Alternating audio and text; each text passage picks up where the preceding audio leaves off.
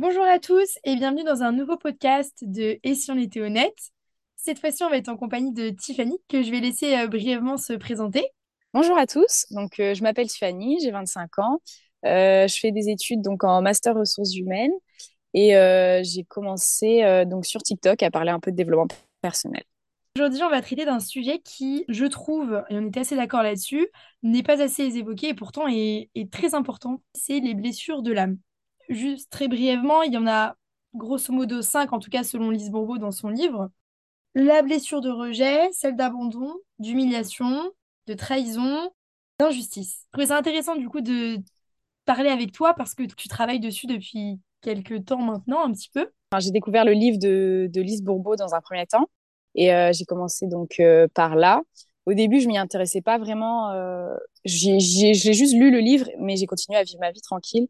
Et on va dire que c'est euh, bah, les événements de la vie qui font qu'après, je suis revenue de, sur, euh, sur ces blessures de l'âme. Et donc toi, si c'est pas indiscret, quels sont, quel est l'événement, un des événements où voilà, qui t'a fait te repencher sur le livre et essayer d'identifier tes blessures? C'est une séparation. Après, on y croit ou on n'y croit pas, mais du coup, dans la spiritu- spiritualité, moi, je suis rentrée dans une vraie euh, nuit noire de l'âme, donc une crise existentielle. Et en fait, c'est ça qui a fait vraiment que je me suis rendu compte qu'il fallait que je, je guérisse bah, des, des choses plus profondes en moi. quoi. Et donc en lisant le livre après ta séparation, qu'est-ce que tu t'es dit? Au début, enfin, en fait, moi, je savais que j'avais la blessure euh, de l'abandon, donc j'ai la blessure d'abandon et de la trahison. Je savais déjà, mais donc en relisant le livre, je me suis dit, euh, il faut que je, je continue à travailler là-dessus. Plus dur, je pense, c'est les clés dans la, la guérison. Une fois qu'on a identifié nos blessures, etc., moi, ce que je me suis dit quand j'ai vu toutes ces blessures, en fait, je me suis dit, bon, bah, ça me correspond. OK, maintenant, comment je fais pour travailler là-dessus? T'as réussi à identifier directement? Il n'y a pas eu de Ouais, résistance? euh? Toujours euh, dit que les personnes avec, de mon entourage m'abandonnaient, etc. Donc, je savais que c'était lié à l'abandon et que j'avais cette peur-là. euh, Tout de suite, j'ai su. Et comme tu es dans ta blessure d'abandon, c'est ce que tu m'as dit aussi, est-ce que Ouais. tu avais des tendances, par exemple, dans tes relations à être un peu dépendante ou à retrouver ce genre de comportement-là? Parce que des fois, dans la blessure d'abandon, il y a ces caractéristiques-là. Euh, totalement. La dépendance affective, j'ai été dépendante d'une amitié très, très longtemps, alors qu'elle me correspondait pas forcément. Euh, dépendante aussi euh, aux activités. Donc, j'ai fait euh, une dépendance en début d'année à la salle de sport, Ah oui. où vraiment j'y allais euh, 7 jours sur 7, etc. Donc, pour combler un vide en, en moi, finalement, quoi. C'est exactement ce que j'allais te dire. Je c'est souvent les dépendances, c'est pour combler un vide qu'on a en soi. On se met à fond dans quelque chose pour éviter de penser finalement à nos blessures profondes. Et donc, par où tu as, commencé ton processus? Bah, dans un premier temps, j'ai commencé à beaucoup, beaucoup lire. Vraiment, je me suis beaucoup renseignée sur tout, sur les blessures, sur, euh, je suis tombée sur des comptes TikTok de personnes qui parlaient de ça, commencé à revenir sur tout ce que j'avais vécu aussi. Donc, par l'écrit, j'écrivais beaucoup, euh, tout, ce- que j'avais pu vivre. J'essayais d'identifier chaque événement, euh, les relier à chaque blessure. Et après, j'ai commencé par chercher de l'aide à l'extérieur aussi, en rencontrant des infirmiers, des psys. Ils m'aidaient à comprendre les choses que j'avais déjà compris. Et j'avais pas ce, cette bah, transformation que je recherchais. Au final, bah, j'ai commencé par, avec un coaching. Donc, je viens juste de le débuter. Et ton coaching, du coup, il, il, il consiste en quoi? Enfin, je veux dire, il porte, comment ils arrivent à, ou il ou elle, ou arrive à te faire guérir tes blessures? Parce que si tu avais déjà fait un travail en amont, que tu avais identifié, que tu avais lu des livres, que tu savais un peu quoi mettre en place, que tu avais parlé avec des personnes euh, spécialisés, entre guillemets, les psychologues ou les infirmiers, et que ça marchait pas, qu'est-ce que le coaching t'apporte en plus que les autres n'arrivaient pas à te faire réaliser? La mise en pratique. Parce que c'est vrai que euh, il y a vraiment une théorie. Bah, par exemple, quand j'allais voir le psy, on parlait beaucoup, beaucoup. Donc, il m'aidait à comprendre. Mais j'avais pas forcément des exercices qui me disaient, bah, là, tu vas faire ça, là, tu vas faire ci. Là, tu vois, dans ta vie, tu as ce problème-là, bah, tu vas faire ça, tu vas faire ci.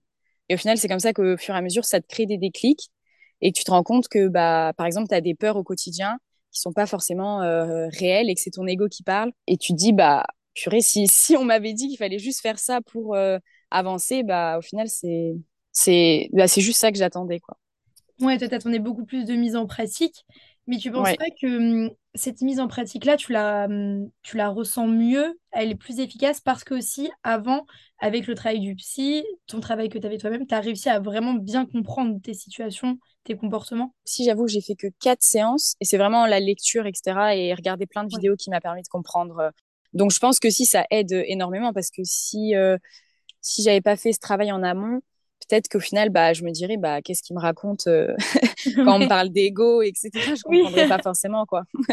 Et est-ce que tu as un exemple à nous donner, par exemple, d'exercice qui te demande pour euh, les auditeurs et les auditrices qui nous écoutent, pour juste qu'ils arrivent à un petit peu se dire quel type d'exemple peut, hum, peut-être demander finalement pour guérir ces blessures? Se s'écrire une lettre à son enfant du passé.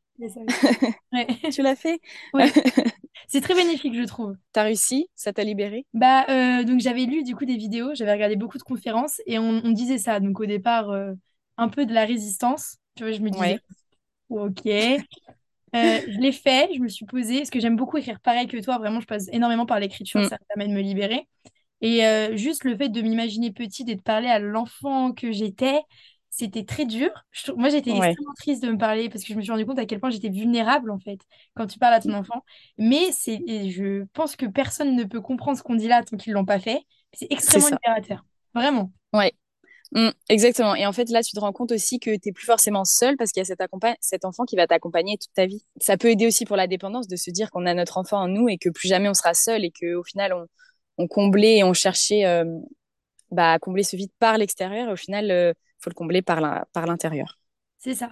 Et euh, pour, du coup, j'ai à peu près les mêmes blessures que toi, l'abandon et, et la trahison.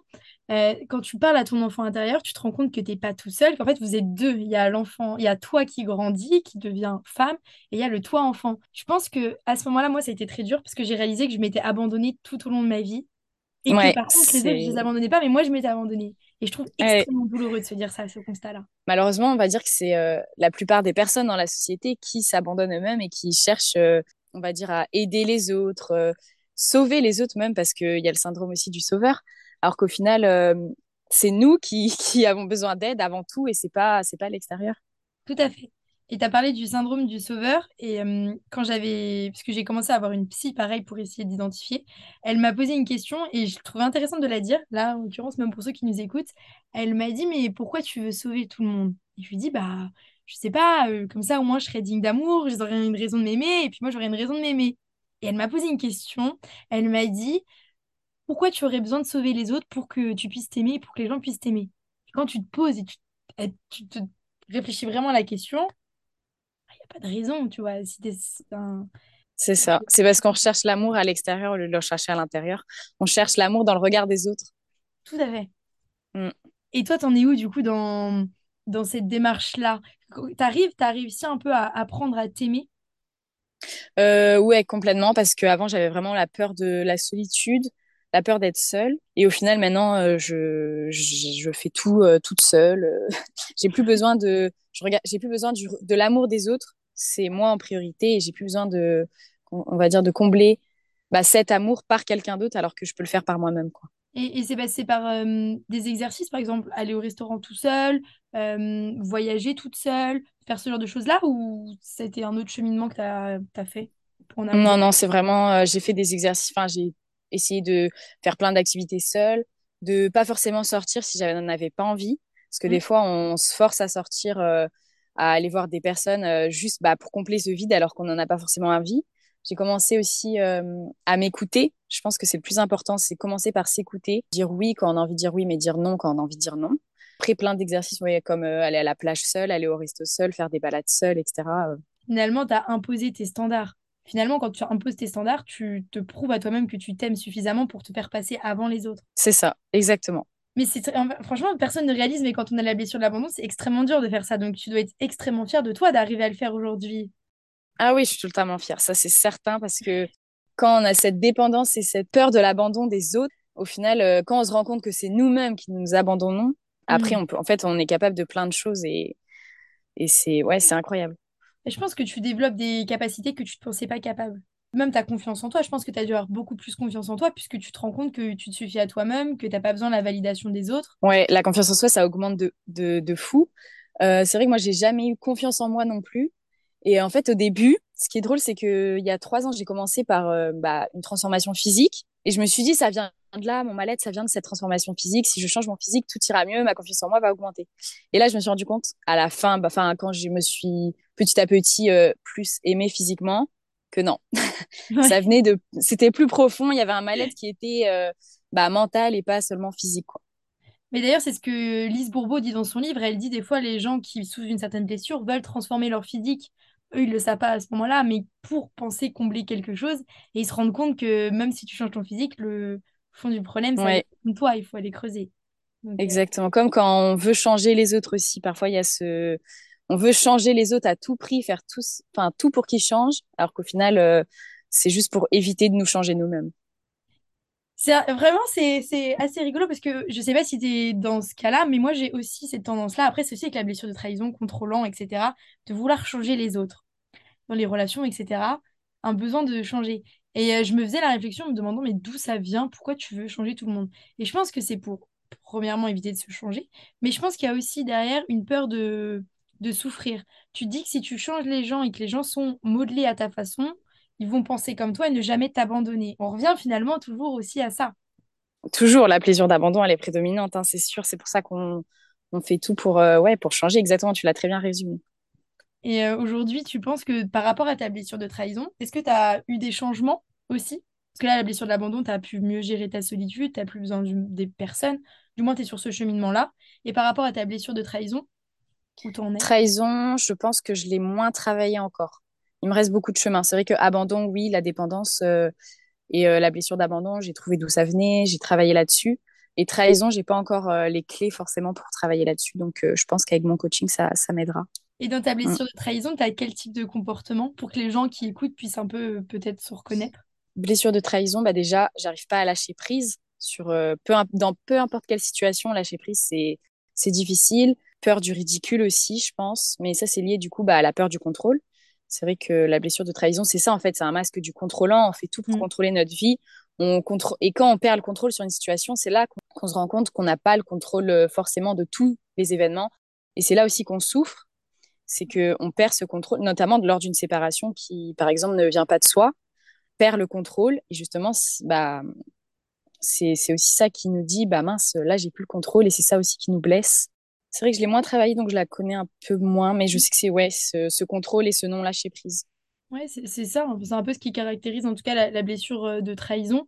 Et c'est intéressant parce que tu as parlé des, des ruptures parfois qui peuvent ne pas venir de nous et donc on se rend compte qu'on a perdu le contrôle. Au final, des fois, on est limite même pas triste de la rupture, on est même, on est triste de l'échec de la relation parce qu'on n'a pas réussi à contrôler l'autre et à contrôler la relation. Et donc, des fois, ça peut mener aussi à des comportements extrêmement toxiques qu'on peut avoir parce que pour vouloir sauver une relation, pour pouvoir contrôler, on est prêt à faire des choses des fois qui sont... euh, Exactement, bah oui.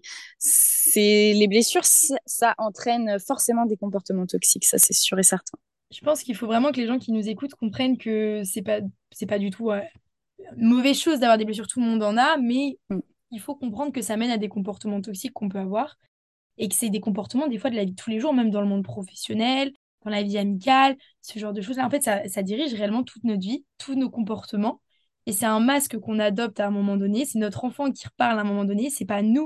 En fait, c'est ça qu'il faut comprendre, c'est que c'est pas nos blessures qui nous définissent, mais pourtant on les laisse nous définir tant qu'on n'arrive pas à les gérer. Comportements qu'on penserait qui sont, euh, on va dire, euh, habituels, normaux, alors Mm. que quand tu commences à, à te mettre dans le développement personnel, tu, tu remarques que non, les comportements sont pas normaux, mais c'est parce que tout le monde, euh, tout le monde a été formaté. Euh, comme, euh, je sais pas si tu as lu le livre des accords Toltec, Oui. il dit qu'on est domestiqué par la société et finalement c'est ça, en fait, on fait tout pour qu'on rentre dans des cadres, Mm. dans des cases, qu'on suive des règles, etc. Et du coup, au final, les comportements euh, qu'on voit dans la vie tous les jours, on se dit que c'est des comportements normaux, alors que euh, non, c'est pas, pas normaux, c'est justement, ils sont dictés par nos blessures. Et par rapport Mm. à ton ego, comment tu as pu gérer la chose? Parce que c'est compl- c'est la plus grande résistance, c'est notre ego finalement. Bah justement, du coup, le coaching m'aide beaucoup à faire, en fait, je vais, euh, comment dire, on va dire que mon ego va me dicter une peur et je vais me rendre compte qu'il y a un blocage là derrière et du coup, je vais essayer de, de contrer ce, cette peur et je me rends compte que c'est ce que mon ego, bah, c'est un menteur en fait. Parce que, par exemple, on va prendre euh, une situation, euh, imaginons, bah, imaginons une personne qui euh, a peur de dire à quelqu'un de sa famille qu'il aime euh, euh, une personne du même sexe, bah, son ego va lui dire Hum, tu peux pas faire ça, elle va te rejeter, elle va plus t'aimer, etc. Et au final, quand tu le fais, tu te rends compte que bah non, pas forcément, et que c'est ton ego qui dicte, euh, qui te dit bah là t'as cette peur, mais au final juste finalement il, c'est un menteur quoi l'ego. C'est vrai. Ouais, c'est tout à fait ça. C'est à la base, on a on l'a créé ce masque-là pour nous protéger quand on était petit, sauf que là on a grandi et on se rend compte que en fait, c'est un peu sortir de sa zone de confort aussi. On pense qu'on peut pas y arriver, une fois qu'on le fait, on se dit ah bah finalement, c'était pas si terrible et je peux le faire. C'est là qu'on évolue aussi. C'est ça. qui ont peur qui, qui n'arrivent pas à surmonter cette peur-là. Ah oui, bah, c'est sûr que ça fait peur, mais je pense qu'il faut juste, euh, enfin, c'est un travail sur soi qui est, euh, euh, c'est de la confiance en soi aussi, je pense. Parce que si on, n'a pas cette confiance en soi, on va rester dans ces schémas-là, alors que si on commence à, à sortir de cette zone de confort, à nous dire, bah non, je suis capable, je suis capable, et bah au final, petit à petit, on va réussir à le faire. C'est vrai. Et comment tu arrives, toi, tous les jours à travailler sur tes blessures? Comment tu procèdes pour essayer. Parce qu'en fait, finalement, guérir ses blessures, il faut bien que tout le monde se rende compte, c'est un travail de toute une vie, puisqu'elles seront toujours là. Et comment tu fais pour essayer d'y travailler le, mieux possible? Bah moi, mon grand, mon plus grand problème, c'était de dire non. J'arrivais pas à dire non, donc euh, c'est vrai que là, récemment, dès que j'ai quelque chose où je veux dire non, j'essaye de dire non. Euh, sinon, je, je passe des moments seuls. Je pratique la gratitude. Je me remercie moi-même aussi. Euh, je me répète tous les jours des phrases, euh, des affirmations positives, comme je fais de mon mieux, euh, je mérite le bonheur, etc. Et je pense que ça m'aide à travailler donc tous les jours sur mes blessures. Oui, c'est ça, c'est un peu une, une autodiscipline que tu t'inf... Pas que tu t'infliges, mais que au départ, si, parce que c'est pas quelque chose d'habituel, donc c'est un peu douloureux peut-être de se le faire. Mais ouais, tu te répètes des choses tous les jours pour que des actions. Et au final, après, ça devient un automatisme. Ça crée une, une habitude. Et du coup, tu as C'est ça, Après, ça... Et tu as vu des exactement. véritables changements à force de te répéter tous les jours, par exemple, tu es assez, tu es bien, tu mérites le bonheur pour gagner en confiance en soi, par exemple, avec ces exemples-là. Est-ce que tu as vu un changement? Euh, oui, bah du coup, j'arrive à faire des choses que j'arrivais pas à faire avant. Enfin, euh, vraiment dire non, pour moi, c'était impossible. Je, je pouvais pas dire non. Et au final, maintenant, je sais que au pire, elle est vexée. Bah, je me dis, bah, c'est ton avis à toi. Et moi, c'est mon avis. Moi, j'avais besoin de dire non. J'ai dit, j'ai dit non. Je pense que ça a dû te permettre de faire peut-être du tri dans tes relations, parce que à partir du moment où tu imposes tes standards en disant non, si la il y a deux types de personnes. Soit celle en face de toi comprend, et euh, ok. Soit la personne en face, elle ne comprend pas, elle te fait culpabiliser ou regretter d'avoir dit non, et dans ce cas-là, toi, tu penses qu'à ce moment-là, tu es confronté à deux choix. Soit cette personne-là, tu de lui faire comprendre, et ça peut rester ton ami, ou si tu as un partenaire, voilà, partenaire, et inversement, si la personne, elle, euh, elle comprend pas, bah, tu dis au revoir, quoi. Ouais, c'est ça, exactement. Mais moi, c'est vrai que le tri s'est fait avant de commencer tout ça. En fait, je me suis rendu compte que non, je pouvais plus accepter certains comportements, mais sans forcément être dans cette euh, démarche de développement personnel. Mais euh, et du coup, au final, maintenant, je suis entourée que de personnes bah, qui, qui me qui me suivent dans ce changement, etc. Et mais dès que je rencontre des nouvelles personnes et que je vois que leur énergie, elle colle pas avec mon énergie, direct, euh, ouais, je, je sais que bah je m'éloigne ou enfin qui, qui seront pas mes amis, etc. quoi. Oui, c'est ça. C'est... Je pense qu'à partir d'un moment, quand tu t'es vraiment euh, avancé dans le développement personnel, tu commences à vibrer à une certaine fréquence aussi. Et donc, du coup, je pense qu'il y a des personnes qui, avant, auraient peut-être pu te correspondre, amicalement, amoureusement, professionnellement, dans tous les domaines, qui maintenant, Mm. aujourd'hui, plus du tout. Et on le sent directement. Au final, petit à petit, plus on avance, plus on sent que bah en fait, on voit les blessures chez les personnes, on Mm. voit leur ego, etc. Donc forcément, on sait si la personne va nous apporter bah, plus de bien ou plus de, de mal, quoi. Et est-ce que tu penses aujourd'hui que tu as un, entourage, du coup, qui a un peu plus de qualité, en tout cas peut-être plus sain que tu aurais pu avoir à l'époque? Totalement. Il y a que, que des personnes saines autour de moi. Euh, je sais que rien qu'en amitié, euh, si je dis non, bah mes amis elles vont me dire bah ok très bien, enfin il y a pas de souci et c'est pareil pour elles. Enfin si elles me disent non pour un truc, euh, bah il y a pas de souci quoi, c'est c'est normal. Oui, ouais. En fait, Mm, c'est normal. Il faut banaliser le fait que c'est ça, normal. C'est exactement. c'est pas un En fait c'est ça, c'est- c'est l'inverse qui est normalisé c'est ça qui est dingue. Mm, vrai. Alors qu'en fait, pas du tout. Tout le monde a le droit de dire non et c'est normal. oui c'est ça et même penser à soi, c'est Oui, égoïste dans cette société alors que non, c'est normal. Mm. Oui, c'est ça. Être égoïste, c'est normal. c'est ça, exactement. Et justement, plus on est égoïste, plus on recharge ses batteries et on est mieux. Et donc après, mieux on peut apporter aux autres. Et ça, les gens ont du mal à le comprendre. Ouais, faut d'abord s'aider soi-même avant d'aider les autres. Tout à fait. Et on a tendance à vouloir aider les autres et pas s'aider soi-même. Ou penser qu'on n'a Ouais. pas besoin d'être aidé. Oui, aussi. Il y a ce cas-là. ouais. Ça, c'est un profond déni, je pense, parce qu'à un moment donné, euh, tout le monde a besoin de s'améliorer, mais après, euh, certains Ouais. ne peuvent pas le voir, quoi. Bah, certains restent dans leur ego. euh. Mm. Tout à fait. Toi qui es dans le développement personnel, est-ce que quand tu rencontres des personnes qui sont pas du tout là-dedans, est-ce qu'aujourd'hui, avec le recul que tu as, enfin l'avancée que tu as, tu te rends compte que ça ne matche pas? On va dire que moi, j'aime bien en parler. Ouais. Et euh, c'est vrai que si la personne n'est pas réceptive, bah, je me dis, OK, bah, peut-être elle est, enfin, c'est normal, elle n'est pas réceptive parce que je pense qu'il y a des personnes qui, qui vont l'être et d'autres qui vont pas l'être. Je pense qu'il y en a, ils vont vivre toute leur, leur vie en n'étant pas réceptifs à tout ça. Et, euh, et c'est normal aussi. Enfin, c'est chacun euh, et ses expériences de vie qui, qui font que, euh, que soit tu, tu y crois, soit tu y crois pas. Mais euh, je sais pas trop parce qu'en général, quand j'en parle, euh, bah, j'aime bien avoir le point de vue aussi de la personne en face. Pourquoi, pourquoi, euh, pourquoi elle s'y intéresse pas? Pourquoi ça l'intéresse pas de, de, penser à elle? Parce qu'en fait, le développement mm. personnel, c'est ça, c'est penser à soi. Du coup, j'aime bien aussi avoir son, son point de vue aussi. Je suis d'accord avec toi. Euh, j'ai dans mon entourage, j'ai vraiment des gens qui y croient beaucoup et qui le font. Et euh, j'en ai quelques-uns qui vraiment n'y croient pas, voire, euh, mais vraiment n'y croient pas. Enfin voilà, pour eux, c'est n'importe quoi. D'accord. Et donc, ça m'intéresse de parler avec eux pour comprendre pourquoi ils y croient pas. Et souvent, la, la réponse qui, qui m'est donnée, c'est j'ai pas besoin de quelqu'un me dicte comment me développer. Pour me développer, si je veux me développer, je me développe. Bah, c'est un peu plus compliqué que ça. L'ego. L'ego. Là, tu te rends compte que. Bon. Ou alors, j'ai pas besoin d'être développé. D'accord. ouais. Si, mais non, mais t'inquiète. Oui. mais... pas grave, c'est dans. voilà. Sauf qu'il arrive des moments où moi, je me dis aujourd'hui, vu que je commence vraiment à travailler dessus beaucoup plus qu'avant, notamment avec les blessures, je me dis, par exemple, dans des relations amicales, dans mon cercle restreint d'amis, ou alors dans des relations amoureuses, je pourrais plus jamais me mettre avec quelqu'un ou avoir vraiment des gens dans mon entourage très très proche qui n'y croient pas du tout ou qui le rejettent. Pas parce que j'accepte hein, que les gens le rejettent, mais dans le sens où s'il y en a un seul qui évolue, plutôt dans une relation amoureuse, c'est le meilleur exemple, s'il y en a un seul qui évolue et qui veut porter tout, enfin ça va être lui en fait qui va porter le couple, puisque l'autre personne, elle va se dire, si on prend l'exemple, moi j'ai pas besoin d'évoluer, euh, je vais très bien. Et je, pense qu'à un moment donné, ça crée un certain décalage quand on commence à être vraiment développé. Moi, ce que je pense, c'est que quand, quand tu commences à te développer, t'attires à toi des personnes qui seront développées.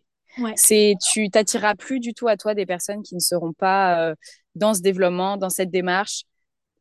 T'attireras à toi seulement des personnes qui seront bah, qui seront alignées avec toi.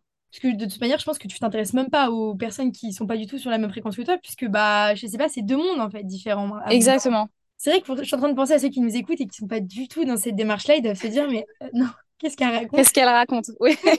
c'est ça. Alors que je vous promets, quand vous commencez à travailler dessus, après, vous comprenez que, voilà. que c'est incroyable et qu'il faut le faire. Et en plus, c'est de plus en plus banalisé. Il y a plus de, de, livres, etc. Enfin, quand on voit nos grands-parents avant qui sont restés bah, toute leur vie à pas du tout connaître ce que c'était le développement personnel, à rester dans des vies qui ne leur correspondaient pas forcément aussi, pour certains. Et aujourd'hui, euh, il y a tellement de lectures, tellement de vidéos, tellement de coachs que ça devient justement euh, banalisé aussi. Quoi.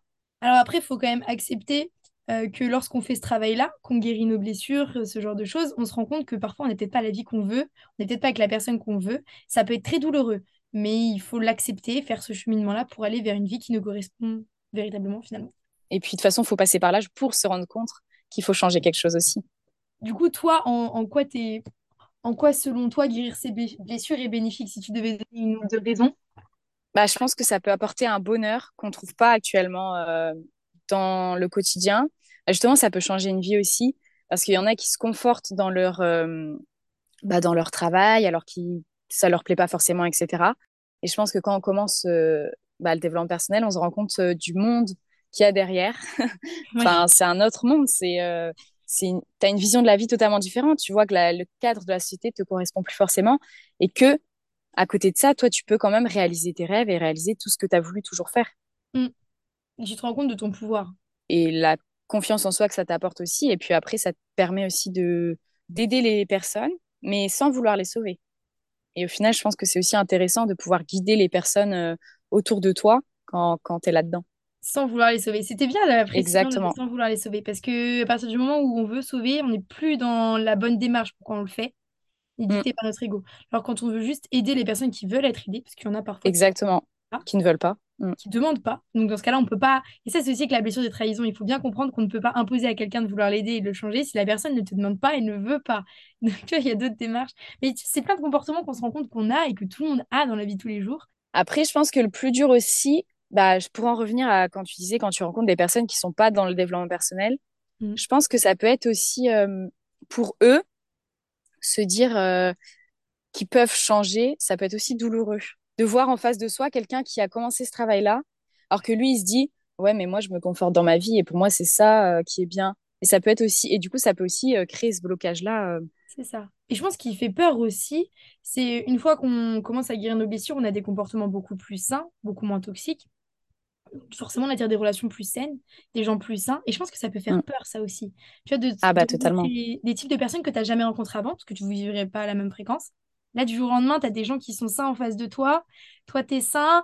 Tu- Je pense que ça met un peu une petite pression, peut-être. Parce qu'on a toujours été habitué à une, néga- une négativité entre, guillemets. Et au final, c'était notre zone de confort. Ça a toujours été notre zone de confort, ce, bah, ces comportements-là, ces blessures, etc. Et quand tu quand en face de toi, tu as quelqu'un qui est totalement sain, Ouais. euh, bienveillant, à l'écoute, je pense que ça perturbe totatalement, ça c'est sûr. Des, des fois, quand il y a des gens qui ont des comportements sains, une communication saine, une communication positive, euh, ce genre de choses, moi, ça, sur le moment, je suis un peu en mode Oula, euh, t'es bizarre. Mais non, c'est normal, mais je connais pas ça. Mais oui, Voilà. Ça peut faire c'est peur. Il y en a sûr. qui peuvent prendre la fuite. Quand les personnes disent qu'ils veulent pas évoluer, ne veulent pas entrer dans le développement personnel, c'est tout simplement parce qu'ils ont peur. Ah Et oui, la peur, elle vient de leur ego. C'est ce que j'allais rajouter. Voilà. Comprenez bien ça, l'ego, surtout. Ouais. Et, euh, et donc, toi, aujourd'hui, est-ce que tu arrives à comprendre quand tu es dans ton masque, à l'identifier sur le coup? Parce que ça, c'est extrêmement dur. Ça, c'est vraiment des mini-secondes, des fois, où on rentre dans notre masque. Est-ce que tu arrives mieux à l'identifier ou tu as encore du mal à te dire, là, je suis dans mon masque, là, c'est pas vraiment moi, là, c'est mon ego? Non, j'arrive à l'identifier tout de suite désormais. Il faut savoir que moi, ma, ma blessure, quand elle s'activait, elle me procurait une douleur physique. Donc, je savais tout de suite que j'étais dans ma, blessure et que c'était elle qui avait mal, qui souffrait. Enfin, pas au début, mais quand j'ai commencé euh, tout ça, euh, j'ai commencé en janvier, dès que j'avais mal, je, je savais que c'était ma blessure. Du coup, maintenant, j'arrive à identifier aussi mon, mon masque parce que je ressens de moins en moins ma blessure aussi. Et puis, il y a des choses qui m'auraient fait pleurer avant, qui me font plus pleurer, etc. aussi. Mais en fait, je pense que c'est parce que j'attire plus à moi les situations où j'avais besoin d'utiliser mon masque. Peut-être. Ou alors, c'est parce que j'ai plus aussi certains masques. Et au final, euh, j'arrive à les à, identifier une fois que je. Enfin, direct, si je le mets. euh, En fait, si je suis pas moi-même, c'est que je, je sais que je suis dans mon masque. T'as dit quelque chose, t'as dit peut-être que j'attire plus à moi les situations qui me font mettre mon masque. Et je crois énormément au fait que la vie nous amène toujours les mêmes types de schémas, peut-être sous différentes formes, pour qu'on comprenne, jusqu'à temps qu'on guérisse. Et c'est que peut-être t'es vraiment vers la fin de ta guérison, même si pour moi, on devra toujours guérir toute notre vie un petit peu.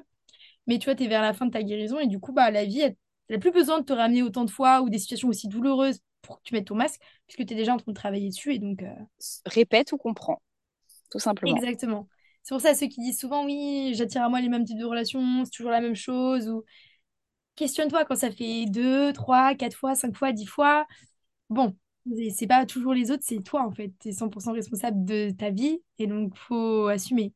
Et comment tu... Quel est le sentiment que tu as vis-à-vis de ça? Parce que franchement, ça doit être un sentiment de soulagement quand tu arrives à la fin, ou tu arrives à identifier ton masque, quand tu as ta blessure. Je dirais que ça fait bizarre parce que du coup, tu dis mince, bah, j'ai plus de blocage. Là, j'ai j'ai plus, de- j'ai plus de masque. Mais euh, après, je pense qu'il m'en reste encore en profondeur. Pouvoir être soi-même, en fait, c'est libérateur. Mais est-ce que tu, tu découvres une une autre toi? Toujours... euh, Totalement. J'ai toujours été euh, celle qui, qui rigolait tout le temps, mais qui rigolait bah, pour cacher aussi euh, son mal-être. On dirait Euh, moi. Après, il faut savoir, on, gar- on- on garde son humour, ça c'est certain. Mais, euh, mais en général, euh, oui, les, ceux qui rigolent le plus, c'est ceux qui ont le, le plus de mal-être à cacher. Et euh, désormais, ne plus avoir bah, cette, ce besoin de montrer un sourire pour cacher un mal-être, bah, c'est juste libérateur. Il n'y a pas d'autre mot. C'est libérateur. Pour ceux qui ont tendance à rigoler souvent pour cacher des mal-être, ou des fois on se rend même pas compte qu'on rigole pour... On apporte de la bonne humeur, mais on n'est pas forcément toujours heureux quand on l'apporte. C'est pour montrer qu'on est fort derrière. Est-ce que du coup, dans le développement personnel, on apprend que finalement, euh, être fort, c'est pas être fort? Tu vois, être fort, c'est celui qui admet ses vulnérabilités. Ma question, est-ce que tu as appris du coup à, à te montrer vulnérable? Totalement. Pendant 24 ans, enfin 25 ans maintenant, bah, moi, j'ai caché mes émotions.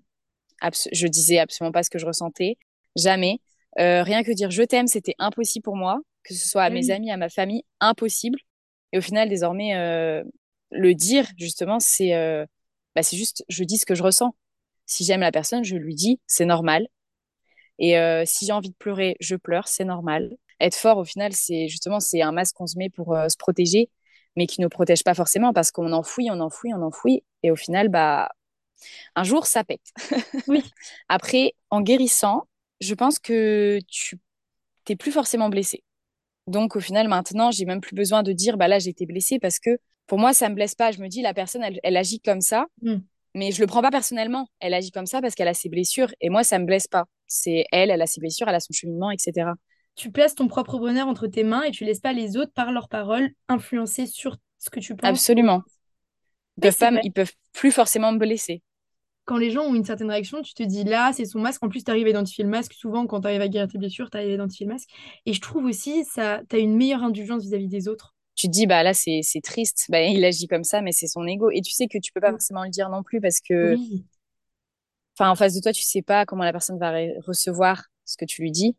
Mais, euh, mais oui, bah, c'est triste aussi de voir ça, de voir les personnes qui s'oublient en mm. face de soi et qui justement restent dans leur masque, dans leur ego mais on peut, on peut rien y faire. Mais au final, je trouve que quand tu avances dans la guérison de tes blessures, ce qui devient aussi douloureux, c'est euh, la frustration justement que ça génère. Quand tu vois que les autres sont dans leurs blessures, que tu peux pas forcément les aider.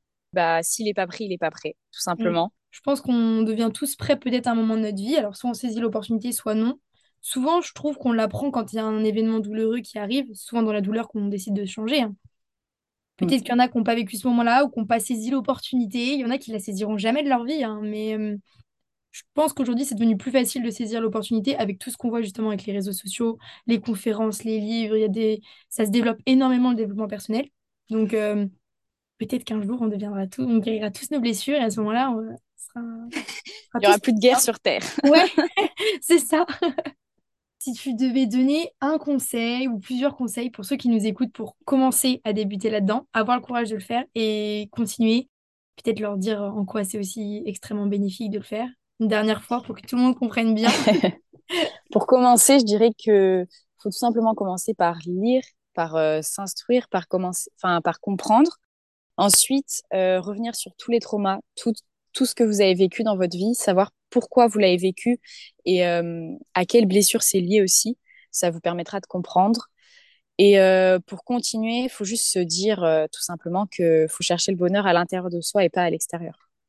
Je pense qu'il faut pas partir avec des préjugés au départ non plus sur le développement personnel, sur ce genre de choses.